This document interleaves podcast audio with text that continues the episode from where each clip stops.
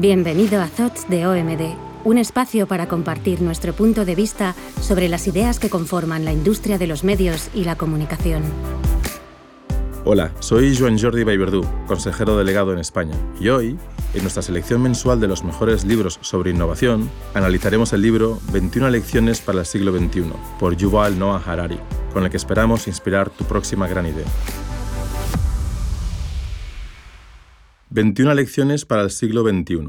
Es una selección de reflexiones sobre los retos a los que se enfrentará la sociedad en las próximas décadas. La disrupción tecnológica, el dominio de las plataformas digitales, el terrorismo, las falsas noticias, etc.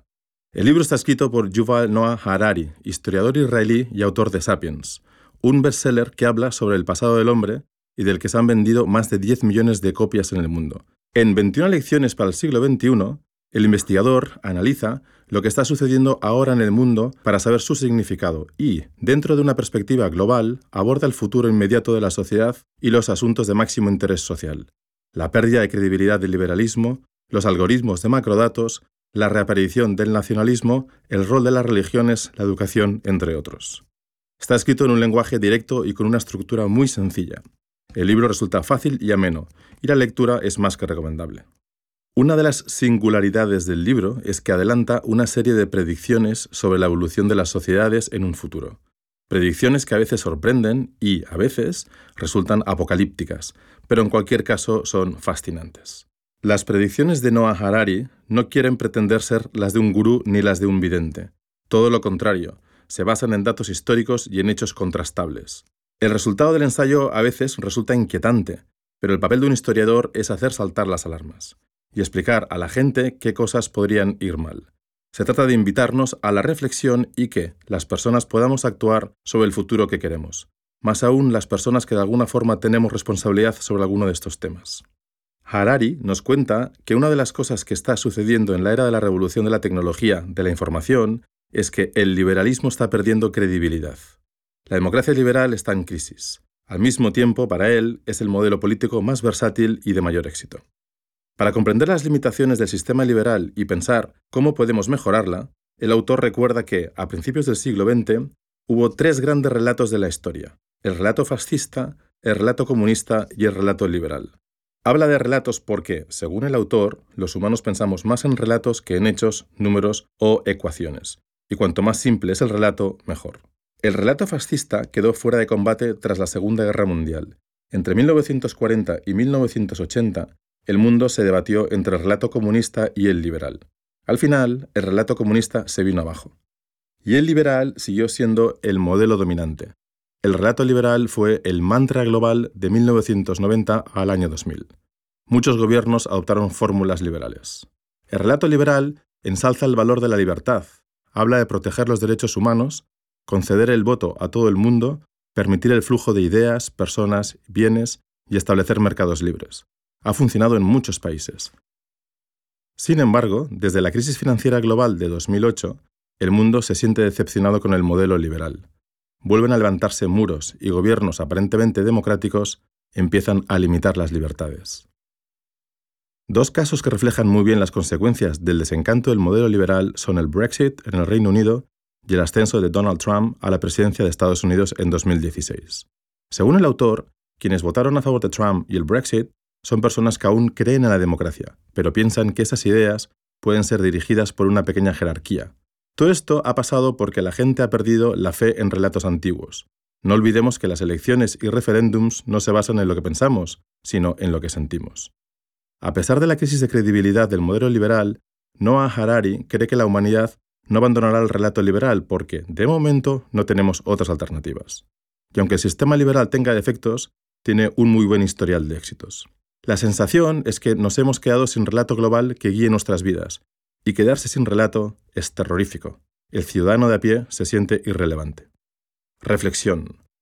La falta de credibilidad de los mensajes que gobiernan nuestras sociedades tiene mucho que ver con los mensajes que enviamos los profesionales del marketing a nuestros clientes y consumidores. Si la sociedad actual está desencantada con todos los modelos que ya conoce y se siente decepcionada, quizás los mensajes deban ser el motor que motive el sentimiento contrario, el ánimo, el aliento, el sí se puede. Porque hay algo que permanece intacto en las personas. nuestras decisiones se basan en los sentimientos. Así que el rol de las marcas en este nuevo contexto tiene que ver mucho con el compromiso con las personas y con lo que representa para la sociedad y hace por ella. La temática sobre la disrupción tecnológica es el asunto más candente del libro y del que afloran las predicciones más sorprendentes. Desde 1990, Internet ha revolucionado nuestras vidas, pero esta ha sido una revolución liderada por ingenieros, que en principio no son conscientes de las implicaciones políticas de lo que hacen. Ellos son los nuevos artífices de una sociedad que pronto será dominada por la inteligencia artificial. Al hablar de esto, Noah Harari lanza su primer gran vaticinio. El mercado laboral se verá seriamente afectado. Nos enfrentaremos a muchas probabilidades de desempleo sistémico y masivo. ¿Por qué sucederá esto? Los humanos tienen dos tipos de capacidades, la física y la cognitiva. La automatización ha sustituido ya a muchas de nuestras capacidades físicas, y ahora la inteligencia artificial amenaza con superar a los humanos en las capacidades cognitivas. Los ordenadores serán capaces de predecir el comportamiento humano, sustituirán a banqueros, abogados, conductores, porque lo que conocemos como la intuición, la capacidad de tomar decisiones, no es más que el producto de un reconocimiento de patrones recurrentes. Son algoritmos bioquímicos. La inteligencia artificial será capaz de superar a los humanos en tareas que requieren intuición, y lo hará bien, porque una inteligencia artificial dotada de los sensores adecuados lo hará de manera más precisa y fiable que un humano. La infotecnología o la biotecnología reestructurarán las economías, las sociedades, nuestros cuerpos y nuestra mente. Ambos campos permitirán controlar nuestro mundo interior. Se diseñarán cerebros, se alargará la vida. Reflexión. Si los ordenadores sustituirán a los seres humanos en el desempeño de tareas cognitivas e intuitivas, ¿seguirá existiendo la figura de creativo publicitario? ¿Se crearán campañas sin tener que recurrir a un departamento creativo? A los profesionales del sector nos tocará ir más allá y aportar un valor añadido a la parte más intuitiva de nuestro trabajo. ¿Cómo será el futuro de la creatividad en la industria publicitaria? La disrupción tecnológica cambiará la sociedad. Ante la falta de trabajo surgirá una nueva clase inútil, una clase social que se caracterizará por una falta de educación pertinente o por una resistencia mental insuficiente. Esta clase inútil podría conducir a las revueltas sociales, ante la perspectiva de desempleo masivo, la gente se verá obligada a reciclarse o reinventarse cada 10 años. Lo del trabajo para toda la vida formará parte del pasado. Pero no hay que temer a la inteligencia artificial. Traerá importantes avances, por ejemplo, en el campo de la medicina. Proporcionará una atención sanitaria mejor y más barata a millones de personas. Llevaremos sensores biométricos incorporados sobre o dentro del cuerpo. Los algoritmos controlarán nuestra salud a todas horas. La gente tendrá la mejor atención sanitaria de la historia Precisamente por eso será probable que esté enferma siempre, porque siempre hay algo que va mal en nuestro cuerpo. Más ventajas de la inteligencia artificial. Los coches que la incorporen reducirán los niveles de mortalidad en las carreteras, porque más del 90% de los accidentes se deben a errores humanos. Beber alcohol, consumir drogas, mirar el móvil mientras conduces, quedarse dormido. Un vehículo autónomo no hará nada de eso. En el campo de la aeronáutica se sustituirán pilotos por drones. Incluso el arte o la música pueden verse afectados. Ya hay algoritmos que son capaces de componer canciones. En lo que respecta a los sistemas de vigilancia y control, el uso de la inteligencia artificial será peligroso. Terminaremos sometidos a un régimen de vigilancia orwelliano. Podría haber un control de todos nuestros movimientos externos y también de los internos. El principal riesgo de este control exhaustivo de todo lo que hacemos y todo lo que sucede en nuestros cuerpos es que los algoritmos nos conocerán tan bien que los gobiernos autoritarios podrán controlar totalmente a los ciudadanos. No solo sabrán cómo nos sentimos, podrán decirnos qué sentir y existe el riesgo de que aparezcan dictaduras digitales, según el autor. Los algoritmos tomarán decisiones por nosotros, y hay algoritmos que ya deciden por nosotros. Amazon o Netflix nos ayudan a elegir productos o películas, siguiendo nuestras preferencias. Cuando pedimos un crédito a un banco, es un algoritmo el que decide si nos lo conceden o no. En el futuro, los algoritmos podrán decidir por nosotros qué estudiaremos, dónde trabajaremos o con quién nos casaremos. Conocerán cada vez mejor la manera en que tomamos decisiones. Para entender hasta qué punto haremos lo que nos dicte un algoritmo, tomemos como ejemplo a Google. ¿Quién no obedece las búsquedas de Google? ¿Por qué todos giramos a la derecha si nos lo indica Google Maps? Ya nos hemos acostumbrado a subcontratar muchas decisiones. Nos estamos convirtiendo en pequeños chips dentro de un gigantesco sistema de datos. Para el historiador, el principal riesgo de los algoritmos y su poder en nuestras vidas es que podrán surgir las sociedades con mayor desigualdad de la historia. La globalización e Internet salvan la distancia entre países, pero también amenazan con hacer más grande la brecha entre clases. La globalización nos une de manera horizontal porque se borran las fronteras, pero, a la vez, dividirá la humanidad verticalmente. Si no ponemos cuidado, los nietos de los magnates de Silicon Valley se convertirán en una especie superior, advierte Noah Harari. Para evitar que toda la riqueza y el poder se concentren en manos de una pequeña élite, habrá que regular la propiedad de los datos y permitir que los gobiernos nacionalicen los datos para frenar el poder de las grandes empresas. En el siglo XXI, los datos serán el más preciado bien de la sociedad, y la carrera por los datos ya ha empezado. Reflexión. El autor afirma que quien posea los datos poseerá el futuro. En el ámbito del marketing, no cabe duda que los datos revolucionarán el modelo tradicional de marketing y nos plantearán infinitas posibilidades. Pero estos datos deben estar regulados, ser transparentes y debemos ser conscientes y éticos respecto al uso de estos. Los datos han de ser coherentes, escalables y aplicables. El libro también hace una interesante reflexión sobre el tema de las comunidades. En 2017, Mark Zuckerberg publicó un manifiesto sobre la necesidad de construir una comunidad global. Dijo que la afiliación a los grupos se ha reducido a una cuarta parte y prometió que Facebook haría más fácil la creación de comunidades, Así se fortalecerá el tejido social y el mundo estará más unido. El autor está de acuerdo con Zuckerberg. Necesitamos formar parte de comunidades. Su propuesta es el primer intento explícito de usar la inteligencia artificial para la ingeniería social planificada a escala global.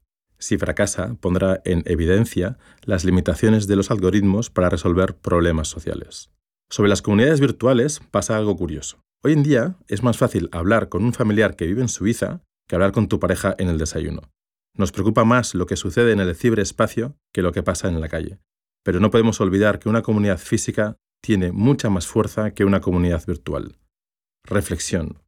Para las marcas, convertirse en entidades que son parte de estas comunidades y que lo hacen de forma activa y positiva también será un gran valor en el futuro. Noah Harari también dedica muchas páginas a Dios y a la religión. Afirma que la religión juega un rol importante en los problemas de identidad de la sociedad. Determina quiénes somos. ¿Y quiénes somos? ¿Cuál es nuestro papel en la vida? Cuando la gente se pregunta estas cosas, espera que se le cuente un relato. Necesitamos relatos que expliquen quiénes somos, de qué va la realidad y cuál es nuestro papel en el universo. Los relatos ayudan a darnos una identidad, dan sentido a nuestras vidas. Y está claro, necesitamos creer en los relatos. Para lograrlo, nos vienen genial los rituales. Así, los relatos son más creíbles.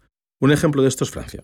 Francia es un concepto que no se puede ni ver ni oír, pero en cambio, al escuchar la marsellesa nos da una imagen gráfica de Francia. Un himno nos ayuda a comprender un relato abstracto y hacerlo una realidad tangible. Hace falta una nueva identidad global que ayude a resolver los dilemas globales. Ya tenemos una economía global y una ciencia global. En el futuro habrá que globalizar la política para dar prioridad a los intereses globales, como por ejemplo la ecología. Vivimos en una era de posverdad, de mentiras y de ficciones. La historia nos ha regalado cientos de casos de bulos y de noticias falsas. Y hay noticias falsas que duran para siempre. Que Eva fue tentada por la serpiente sigue siendo un relato vigente. Pero no podemos aceptar las falsas noticias. Tenemos que distinguir entre la realidad y la ficción, descubrir nuestros prejuicios y verificar las fuentes de información. Estamos a un clic de saber la actualidad del mundo, pero hay tantas versiones que cuesta saber qué creer. La gente no necesita información, ya hay demasiada. Lo que la gente necesita es dar sentido a esa información, tener la capacidad de distinguir entre lo que es importante y lo que no lo es. Reflexión. Las marcas comerciales también basan sus mensajes en la ficción. Crear marcas y su valor implica contar una y otra vez el mismo relato ficticio, hasta que se convence a la gente de que es verdad. Por eso las marcas cada vez deben ser más honestas y más transparentes y posiblemente más útiles. Su rol cambiará y evolucionará porque su relato debe ser cada vez más auténtico y veraz, y su rol también debe ser el de ayudar a los individuos y a la sociedad. En conclusión, en 2050 necesitaremos reinventarnos, porque el constante cambio será la única certeza. No conoceremos la estabilidad. Viviremos más años, eso sí, pero no sabremos qué hacer con las últimas décadas de nuestra vida. Nos enfrentaremos a máquinas inteligentes, algoritmos que influirán en nuestras emociones y cataclismos climáticos, y cada 10 años tendremos que cambiar de profesión. La incertidumbre y el exceso de información serán una realidad. Para sobrevivir vamos a necesitar flexibilidad mental y grandes reservas de equilibrio emocional. Nos desprenderemos una y otra vez de cosas que conocemos. El ser humano tendrá que esforzarse en conocerse mejor a sí mismo. Los algoritmos harán complicado que la gente se vea a sí misma. Decidirán por nosotros quiénes somos y lo que deberíamos hacer. Podemos dejarnos llevar y que los algoritmos decidan por nosotros. En ese caso, lo mejor es relajarse y disfrutar. Pero también podemos conservar cierto control sobre nuestra existencia. Si preferimos esa opción, tenemos que conocernos a nosotros mismos mejor que los algoritmos. De aquí a unas décadas aún tendremos la posibilidad de elegir. Estamos a tiempo de investigar quiénes somos, pero no Harar insiste, hay que hacerlo ahora. Y el primer paso es la meditación. Cuando respiramos,